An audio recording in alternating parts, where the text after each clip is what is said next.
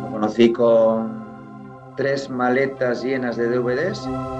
Es un chaval ya desde pequeñín de altas capacidades. Te dabas cuenta que tenía un disco duro en la cabeza. ¿eh?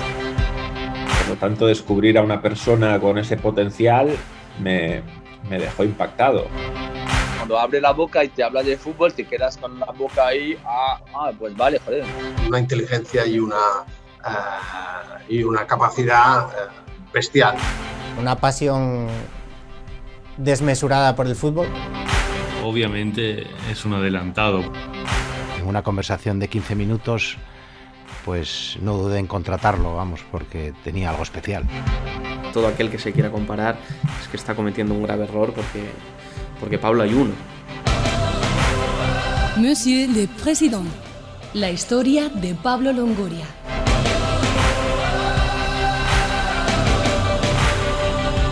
Todo estaba vinculado, fíjate, con Italia. En casa tenía mucho de Italia y en casa de hecho tengo dos gondoleros, dos venecianos de estos, de cuando fueron los abuelos que estuvieron en Florencia, Italia, y trajeron dos gondoleros. Pues yo coleccionaba cromos de pequeño de, de, la liga italiana. Y... El caso es que él tenía como una afinidad. La primera camiseta, el Milán. Ir a clase, él traía su camiseta del Milán. Él era un apasionado de, del Milán. Nosotros somos un poco la generación en España del PC fútbol, ¿no? Es, es con lo que crecimos un poco pasando muchas horas de PC fútbol. Y en vez del PC fútbol, me regalaron una vez el PC Calcio. Todavía tengo los, me parece que eran CDs, tanto todavía por casa, que yo fíjate, muchas veces digo, ay, ¿yo qué voy a hacer con esto? Digo, bueno, si tengo nietos algún día que jueguen con esto del padre. Porque él no jugaba al PC fútbol, él jugaba al PC calcio. Entonces yo me acuerdo ya desde pequeño, en su casa se jugaba al PC calcio. Era jugar con los equipos italianos. Los equipos italianos le, apasiona, le apasionaba, ¿no? Entonces ya de la liga italiana digo, joder, no hay nadie que sepa nada más de fútbol italiano que, que yo. Y luego me acuerdo uh, de también de, de jugar al, creo que era al Sega, eh, a la Sega, al, al, al, el juego del Mundial de Italia 90. Tenía una, una Vespa que la había traído, que la había traído, la había comprado en, en Huelva, iba todos los días allí a la academia de, de, de italiano, a la calle Foncalada, en Vespetal, y hablaba italiano perfectamente, le sirvió muchísimo. Estuvo tiempo, de hecho coincidió allí con con el hermano de una compañera también de trabajo y decía, Jolín, el, eh, tu hijo y tal, qué bien habla italiano. Es que es verdad que hablaba bien italiano. Es su segunda lengua madre. Lo comentábamos muchas veces, decir, Jolín, pues era tu destino ir a Italia, ¿no? Como me cuentan Pedro Iriondo y Begoña y Pablo Longoria, el destino del actual presidente del Olympique de Marsella apuntaba desde que era un niño a Italia.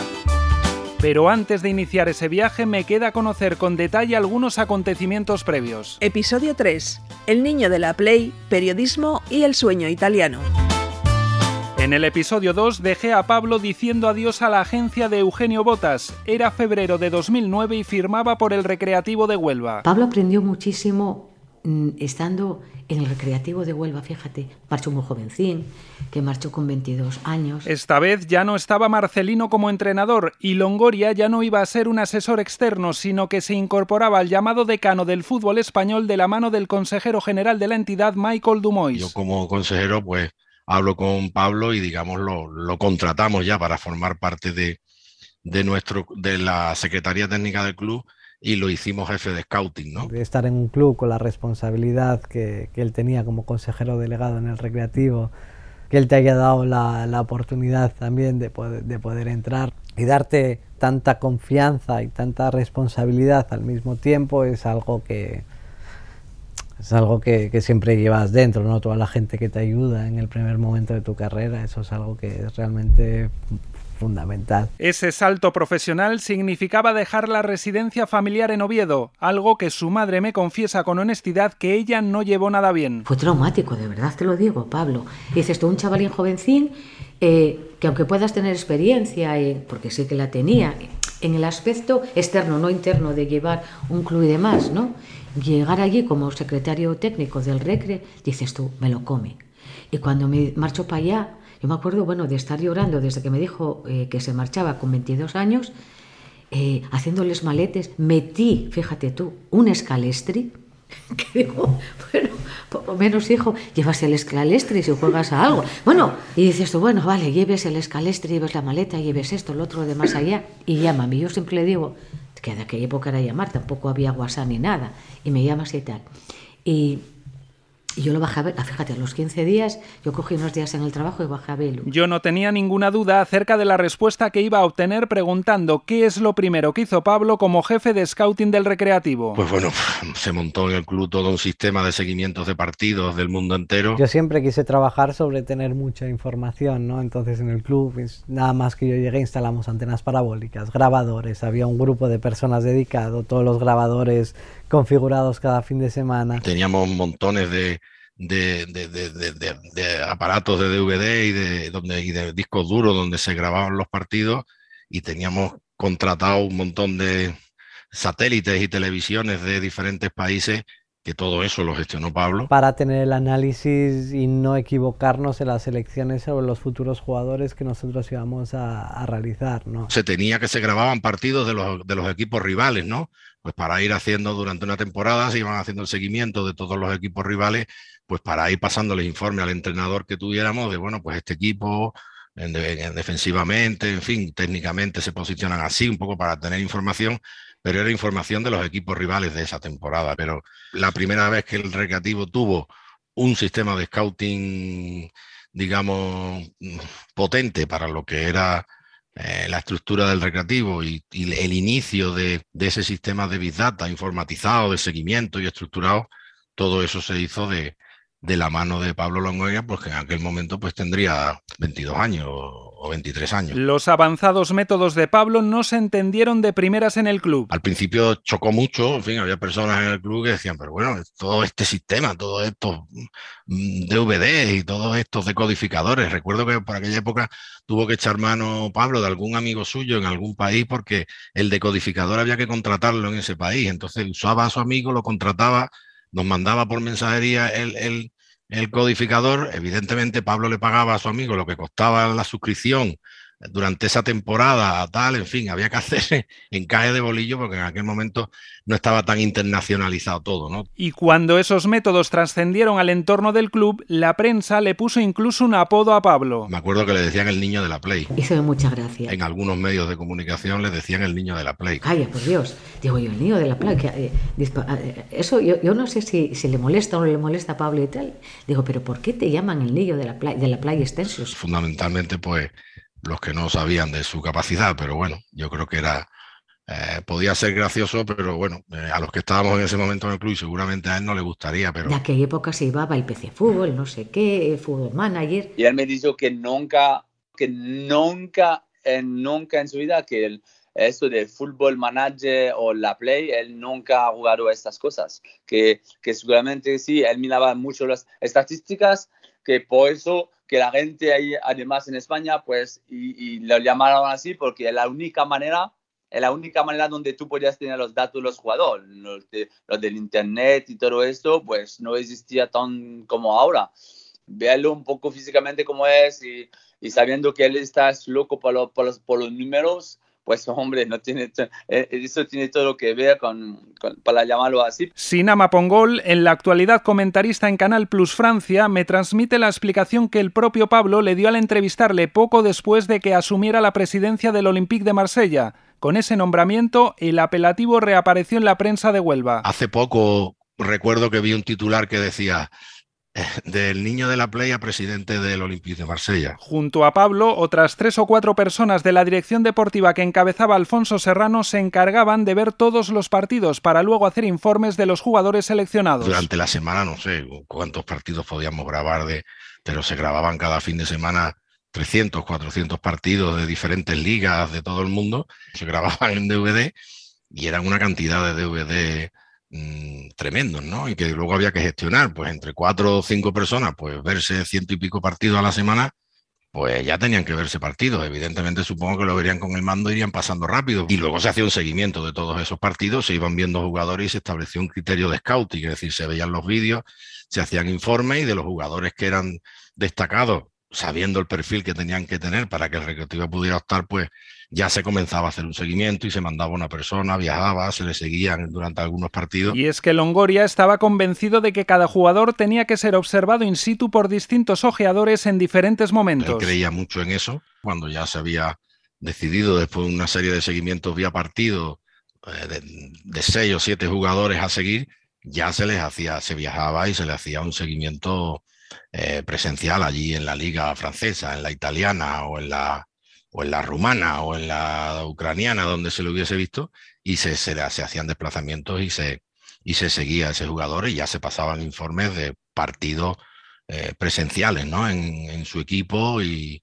y, más allá de un vídeo. El trabajo en la Secretaría Técnica del Recreativo era exigente y más sabiendo la responsabilidad con la que Pablo afronta cada una de sus tareas. Estoy haciéndome ello, mamá, estoy haciéndome ello, pero tengo mucho trabajo. Ya, bueno, pues veías el, el guaje que era incansable porque era también los teléfonos para arriba y para abajo, tenía un móvil del club, otro móvil de, de él. Digo, ay madre, este guaje y tal, con 22 años, va a morírseme. Ahí tal, digo, porque aquella digo yo, siempre los madres decimos, tú comes bien, hijo, porque claro, él tampoco tenía tiempo a comer. Y decía, sí, tranquilo y tal. Y bueno, oye, fue haciendo las cosas.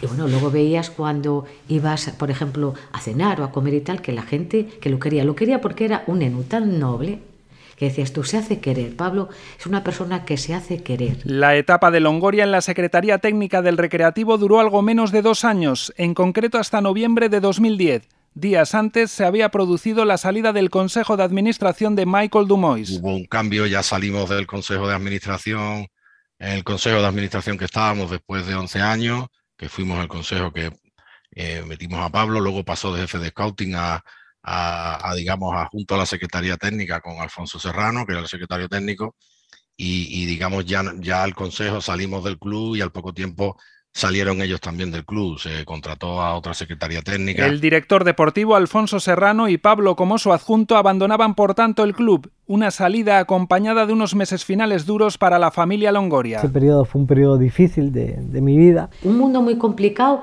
y que luego depende mucho de los resultados que tenga. Te adoren cuando todo va genial y te defenestran cuando el tema va mal, ¿no? Sí, sí. Que fue, bueno, con el tiempo en año y medio lo que, lo, que, lo que pasó. El Recreativo descendió a Segunda División en junio de 2009, pocos meses después de la llegada de Pablo, y no logró ascender en la temporada siguiente. Un doble varapalo emocional para Longoria que experimentaba por primera vez la decepción y el fracaso. Pero claro, todo esto le fue curtiendo y los errores le han ido curtiendo y, y eso es importante. Porque yo pienso que Pablo sabe dónde está hoy, pero sabe que también puede bajar de, de, escalafón. Y en este contexto entendió que tenía que salir de España para reconstruirse. He dejado pendiente hasta ahora conocer otras facetas de Pablo. Las desarrolló desde antes de incorporarse a la agencia de Eugenio Botas y hasta que entró en la Secretaría Técnica del Recreativo. Siendo un adolescente, logró crear una página web sin tener ningún conocimiento previo. Tenía la suerte de tener en la época un ordenador porque mi padre hacía cosas con ordenadores y demás.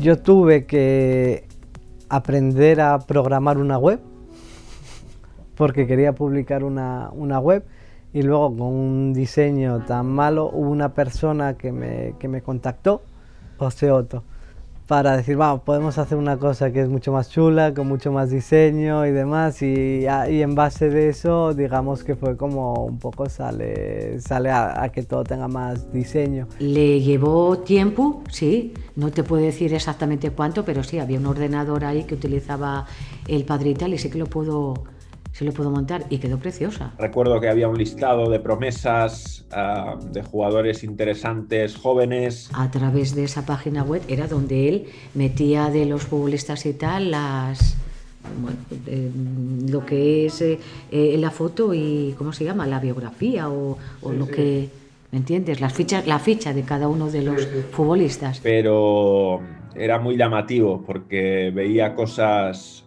muy poco accesibles. O sea, no se quedaba en lo que aparecía en la televisión de pago en España, sino que, que se veía que veía cosas en África, veía cosas en Asia, veía cosas eh, que si no tenías antenas parabólicas motorizadas en casa no, no, no podías acceder a ellas. ¿no? Uh, en ese sentido, la infraestructura que tenía montada ahí en Oviedo para ser un chaval tan joven y, que no se dedicaba aún profesionalmente a eso, era, una barbaridad. Me habla el periodista Axel Torres, quien también resalta que Soccerolé era una página web adelantada a su tiempo. Sí, eh, era efectivamente un poquito pionero en ese sentido, porque estamos hablando de una época uh, de inicios de, de, Internet. A ver, uh, no, no, exactamente los primeros años. Uh, yo recuerdo que mi primer email es del año 2000 y esto ocurriría más o menos 2003, 2004 por ahí, ¿no? Tengo información, a alguien le puede interesar esta información. Luego, con el tiempo, sí que mucha gente se abrió sus blogs, pero ese era especial. A mí me gustaba compartir lo que yo veía para atraer a gente que tuviese mis mismas inquietudes y poder hablar e intercambiar sobre ello. No, no era hablar de, de cosas de las que hablaba todo el mundo, era alguien que realmente iba más allá y en aquellos años no había mejor lugar que los foros de Internet para intercambiar opiniones sobre pasiones y asuntos especializados. En ese mundo de donde no había redes sociales, que era más el foro como la medida de comunicación en Internet, yo creo que todo el mundo que teníamos una inquietud en común ter terminabas un poco en esa serie, en esa serie de, de foros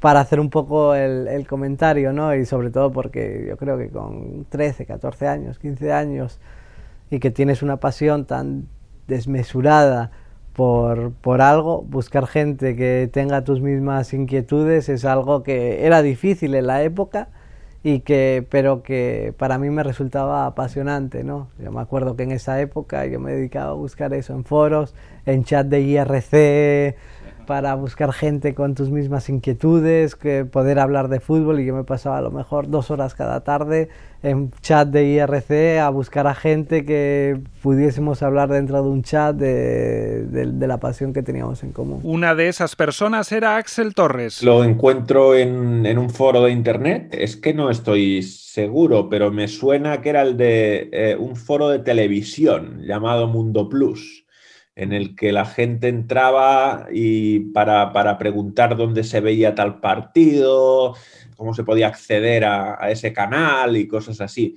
Y, y a partir de, ese foro y él uh, cuelga, deja enlaces de, de, una web que se había creado siendo muy joven. Uh, le leo esos análisis y me llama mucho la atención, especialmente por la edad que, que tenía, ¿no? Uh, su conocimiento era inmenso.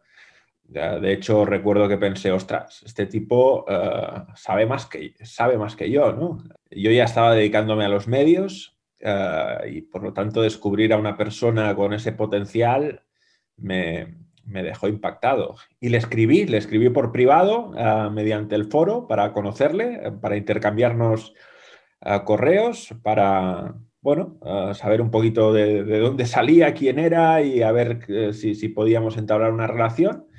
Y a partir de ahí, pues hablamos con bastante asiduidad. Tanta asiduidad que la relación virtual fue a más y pese a la distancia cristalizó en algunos contactos cara a cara. Una vez fui a verlo a, a Oviedo, a su, a su casa, Uh, recuerdo que yo me quedé en casa de su abuela. No me acordaba que se quedó en casa de, de mi abuela. Que la casa de su abuela Uh, o estaba en el mismo bloque de pisos o estaba en el bloque de al lado. En la casa de mi madre, que vive al lado mío. No, no, no estuvimos mucho tiempo en, en, casa. O sea, me enseñó muchas cosas. Me enseñó campos de fútbol. Recuerdo que comimos con Eugenio Botas, con el que él ya empezaba a tener relación. Recuerdo una vez que vino, eh, que invitó a Axel a Asturias un fin de semana, que me lo presentó y tal.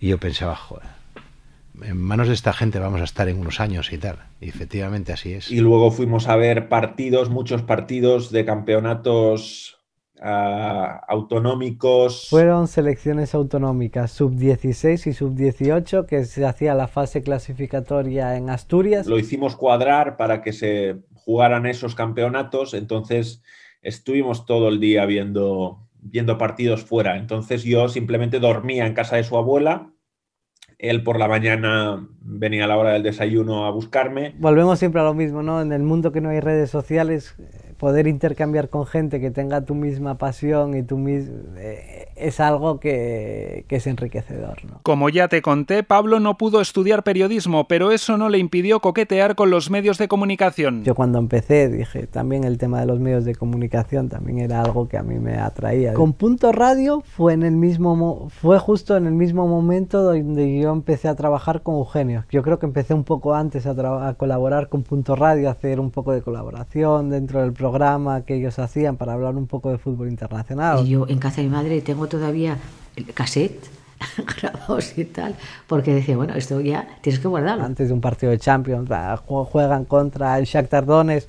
¿Cómo es el Shakhtar Donetsk? ¿O quién juega en el Shakhtar Donetsk? Antes que había mucho menos acceso a la información, porque vuelvo a decir, no había redes sociales, que ahora dentro de las redes sociales la cantidad de información que hay es inmensa, ¿no? Oye, hablaba también, no oye, porque, pero hablaba también, conocía todo, que hasta el Josep Pedrerol decía, bueno, es increíble cómo un chavalín tan joven puede tener tanto conocimiento del fútbol. ¿eh? Josep Pedrerol, por tanto, le dio su primera oportunidad en los medios de comunicación en Punto Radio y Pablo lo visitó posteriormente en Madrid, al igual que hizo también con un periodista que admiraba, el especialista en fútbol internacional Julio Maldonado, más conocido como Maldini. Fuimos a Madrid, él, él, él y yo, y estuvo, fue a Canal Plus a conocer a Maldini. Cuando muchas veces Maldini en su programa de, de los lunes, eh, que analizaba sobre todo el campeonato italiano, yo escribía ahí, eh, me acuerdo, por, por mail de comentarios y demás. Eso fue en el 2007, me parece, sí, en el 2007 y que quedó impresionado Pablo, oh, es que Maldini sabe mogollón de fútbol internacional. Y luego otro fin de semana que fue a hablar con Josep Pedrerol, que me acuerdo, digo yo, Pablo, pero si vas a verlo, tenemos que llevar una docena de carballones, no te vas a presentar ahí. yo, yo, imagínate, fuimos en coche y tal, y dice, ¿cómo llevo una docena de carballones? Digo, sí, los llevas y tal. Los carballones son unos dulces típicos de Oviedo, y ya que menciono la ciudad, el encuentro con Axel Torres en la capital asturiana no fue el único que tuvieron de modo presencial. Quedamos también una vez en Barcelona para ver juntos un español Palermo de Copa de la UEFA. Y bueno, pues luego cuando tuve la oportunidad de, de incorporarle a, al programa de radio, uh, como él había empezado a hacer cositas en medios también, pues se lo propuse y... Y llegaba así la colaboración con Marcador Internacional, el programa que Axel dirigía en Radio Marca. Él quería hacer cosas en medios, uh, de hecho creo que tiene una experiencia con Pedrerol, si no recuerdo mal, en la radio. Y bueno, cuando yo creo mi programa de radio en Radio Marca, uh, me, me, rodeo de gente a la que conozco y, y, que me gusta y le propongo a él. El handicap era que, que, no había dinero para colaboraciones, prácticamente tenías que pedir favores amigos. Y bueno, a él le, le sí le compensaba en el sentido en el sentido que se quería dar a conocer, ¿no? Necesitaba sonar también. La época del recreativo de Huelva siempre tenía esos 10 minutos a la semana para hacer esa charla con Axel Torres, contar un poco de anécdotas, hablar un poco en general. Y, y tenía una sección en la que se hablaba fundamentalmente de lo que él quería y con mucha profundidad y bueno, realmente la sección se llamaba Un café con Pablo, sonaba la canción de Shakira si es cuestión de confesar, no sé preparar café y no entiendo de fútbol. Y bueno, era un poquito esa era la gracia de que decía no entiendo de fútbol y de repente hablaba el que más entendía de fútbol en la, en, en, el programa, ¿no? Con tanto tiempo que yo me dedicaba al fútbol, tuve que renunciar un poco a los medios de comunicación. Estuvo dos o tres años o, o cuatro. Uh, la verdad es que en algún momento se interrumpió por, por, trabajos que tuvo. Que al fin y al cabo siempre me permitía seguir ligado en ese momento a los medios de comunicación, que luego, lógicamente, por el desarrollo de todo, de todo el trabajo a realizar y ya una dedicación plena a todo lo que es la vida de club, ya tienes que abandonar, ¿no? Y después ya cuando empieza a trabajar en Italia ya, ya se acaba. Lo que sí recuerdo es que el Mundial 2010 lo hace entero con nosotros en Radio Marca, ahí creo que sí le sacamos... Uh, sacamos presupuesto para comentaristas y estuvo prácticamente en todos los partidos del Mundial 2010 con nosotros en Radio Marca, le dio mucha calidad a las transmisiones. Y llegaron de Telefónica, ese que me acuerdo yo, y pusieron cables en un lado en otro, pues no, no, sé cuántos aparatos. Y ese Mundial lo hicimos juntos, porque prácticamente todos los partidos que no eran de España los comentaristas éramos él y yo. Y sí recuerdo eso que tuvo mucha continuidad, durante un mes fue muy intenso. Digo yo, vamos a salir de casa, Pablo, porque aquello, o sea, es que era el salón, la habitación, era todo, o sea, todo, todo estaba bueno, aquello parecía una emisora, ¿me entiendes? Axel cambió después la radio por la televisión y conserva en su memoria una anécdota de esa etapa posterior relacionada con Pablo. Las ligas extranjeras que dábamos en Gol Televisión, uh, uh, sé que en un momento dado se tomó la decisión de que nadie veía, o sea, fue una decisión de, de, los jefes, que nadie veía los partidos en diferido enteros, que eran muy aburridos y, y que se podía condensar en media hora. Entonces en la, en la, tele había gente que se dedicaba a cortarlos, a cortar los tramos en los que pasaban pocas cosas. Pero para la gente que grababa los partidos fue una muy mala noticia. Pablo fue uno de los que recuerdo que me lo dijo, pero pero recibimos quejas de representantes, de bueno, de toda la gente que se dedicaba al fútbol y que necesitaba grabar los partidos. El periodista también me desvela que estuvo cerca una nueva colaboración entre ambos, en ese caso en la televisión, pero finalmente no se produjo, aunque al menos sí dio pie a compartir unas horas de plató y dos días de ocio. Yo la última vez que le vi fue cuando vino a la tele, a, que en ese momento no estaba trabajando para ningún club y comentó un Barça Rubin Kazan de Champions y estuvo en Mundo Gol Club con nosotros de tertuliano porque él se estaba pensando si, si, colaborar con nosotros y yo también quería que el director del canal lo conociera y organizamos eso. Y se quedó en mi casa a dormir y recuerdo muy bien esa, esos dos días que estuvo con nosotros porque bueno, hicimos vida por aquí, fuimos a tomar algo, o sea, bueno, la, la relación que tendrías con un chico de tu edad, compañero de trabajo, y, y, es la última vez que le vi, realmente, porque después ya se, se, puso a trabajar en clubes, al final no se hizo lo de la televisión. Longoria ya iba a iniciar una trayectoria sólida en el fútbol y alejada de los medios de comunicación, donde Axel Torres contribuyó a darle más eco a su nombre. El periodista, no obstante, enseguida se resta méritos de un modo similar a Eugenio Botas. Yo creo que, que Longoria se, se descubrió él solo. O sea, creo que él ya se estaba moviendo mucho y que habría llegado a muchos sitios sin cruzarse conmigo. En Radio Marca también había anteriormente otro especialista en fútbol internacional al que admiraba Pablo y que estaba a punto de abandonar los medios de comunicación y también su colaboración con la agencia de representación Jufers para pasarse al otro lado. Víctor Horta una vez me entrevistó dentro de, dentro de su programa, lo cual a mí me... Yo guardo emoción ¿no? de varios momentos con Axel, que él empezaba en aquel momento en COPE, con Víctor Horta en Radio Marca cuando me entrevistó. Él trabajaba en Marca, la, eh, hacía también Radio Marca, que fue ese primer programa de fútbol internacional, y él colaboraba con, con You First. Y en uno de mis intercambios con Víctor Horta, él, él me animó para, para, intentarlo dentro del mundo del fútbol. Es algo que yo obviamente con, joder, le agradezco mucho porque me dio muchísima confianza. Él incluso me recomendó a, para poder entrar en, en YouFirst. Juan Aisa, actual consejero delegado de YouFirst, fue entonces el interlocutor de la empresa con Pablo. Víctor estaba recién salido o saliendo de YouFirst, eh, yendo a, a la dirección deportiva del Valladolid. Y Víctor me sugiere hablar con Pablo como alguien que podía llevar a cabo esa labor. Y yo tuve varios intercambios de mail. Y bueno, vino, no recuerdo la fecha exactamente, pero fue como en, yo creo que en final de verano o otoño de 2005.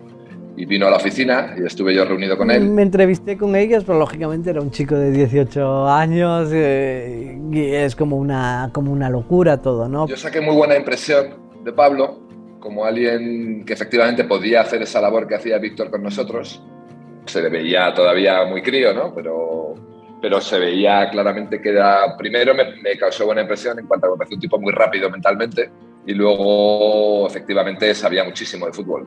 La idea era que se incorporara con nosotros. Lo que pasa es que en ese momento nosotros estábamos buscando al mismo tiempo un director para todo el área de fútbol y en ese impasse que se creó eh, le encontró otra cosa que sí, que creo que fue que, que empezó a trabajar con Marcelino. Sí, es cierto que, que Víctor me, me encendió un fuego dentro. Víctor Horta, actual director deportivo del Leeds United, inició en el Valladolid una trayectoria destacada en el fútbol, con etapas posteriores en el Sevilla, el Zenit, el Elche y el Middlesbrough. Los comentarios de Pablo Longoria en Radio Marca durante las retransmisiones del Mundial 2010 llamaron la atención del joven español Javier Ribalta, actual director deportivo del Olympique de Marsella y que desde 2008 era scout en Italia, primero en el Torino y después en el Milán. Él estaba en la radio, sí, y, y yo lo iba escuchando y siempre me parecía interesante lo que, lo que decía.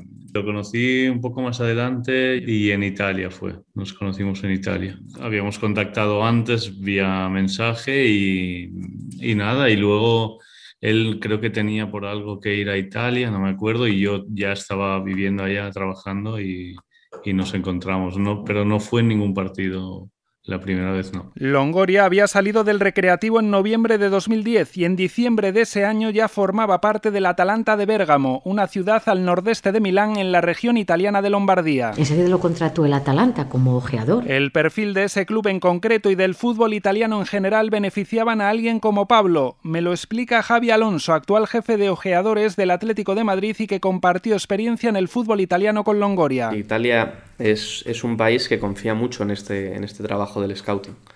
Entonces, ya por aquel entonces las estructuras que, que había en cada uno de los equipos eran, eran estructuras cerradas, estructuras formadas, que tenían una metodología, que cada equipo puede tener una metodología diferente, pero lo importante es tener una metodología, porque Atalanta además es un, es un, es un equipo que confía mucho en, en el tema del scouting. Es un equipo que constantemente está cambiando jugadores, que está mirando para hacer inversiones, que no tiene problema en firmar jugadores extranjeros y que en este sentido también a Pablo le ayudó mucho a la hora de él formar su metodología a la hora de entender el fútbol italiano. Pablo iba a cumplir así un sueño, trabajar en el calcio italiano, su pasión desde niño. Llegó a Atalanta y fue gracias a Javier, a Javier Ribalta. Que para él fue también muy importante bueno, estuvo en casa también un día, igual que Asel Torres, y, y, y para él, claro, eran dos personas mmm, que conocían mogollón del mundo del fútbol. Javier Ribalta tenía muy buena relación con la nueva gente que había entrado en Atalanta en segunda división. Y fue Javier el que me dijo, hay una persona que vosotros, ahora que estáis reestructurando el club, que queréis ojeadores, hay una persona con la que os tenéis que, ver. Tuve la entrevista con ellos y la verdad que hubo un buen feeling y después de a, a, las tres semanas de tener esa entrevista me hicieron una oferta de trabajo y empecé a trabajar con, con Atalanta, que estábamos en segunda división y allí hice tres temporadas. Era ojeador para el primer equipo, entonces fue un periodo donde viajaba realmente muchísimo sobre todo hacia internacional, aquí en Italia no pasaba demasiado tiempo y eran sobre todo campeonatos europeos y sudamericanos. Estando en el Atalanta pues venía mucho a casa, ¿vale? Viajaba muchísimo, pero también venía a casa. Y yo tenía la pasión para mí que ha adorado siempre el fútbol italiano, tener la posibilidad de poder trabajar en Italia, poder vivir en Italia, era algo que me, que me resultaba totalmente atractivo y que yo creo que es el periodo donde más pasión en mi vida tuve porque dije, esta es la oportunidad de mi vida de poder trabajar en Italia, no la puedo desperdiciar. Y para no desperdiciar esa gran oportunidad era clave manejar el idioma a la perfección. A la hora de llegar a, a un agente, a la hora de llegar a un jugador, a la hora de convencer, si tú vas con el idioma de, de esas personas, importantísimo. Para poder trabajar, para poder utilizar el, el perfil, pero sobre todo para poder llegar al jugador yo siempre, incluso aquí a mis jugadores, les hablo, les hablo siempre la conversación privada en su, en, su lengua, en su lengua materna. Es la época en la que Longoria acudía con la Vespa a la Academia de Italiano Noviedo. El mismo Pablo, al que de niño no se le daban bien los idiomas, logró hablar y entender uno en apenas medio año. Lo consiguió con mucho esfuerzo, leyendo libros en italiano y cambiando el idioma en todos los dispositivos que usaba en el día a día, en el teléfono, en el ordenador o en el GPS. Segui la galería di via Camozzi. Svolta a sinistra in via Antonio Stoppani. En el cuarto episodio te contaré las otras dos experiencias de Pablo Longoria en Italia. También me desvelará el día favorito de su vida en Valencia y cómo alcanzó la presidencia del Olympique de Marsella. Monsieur le Président, la historia de Pablo Longoria.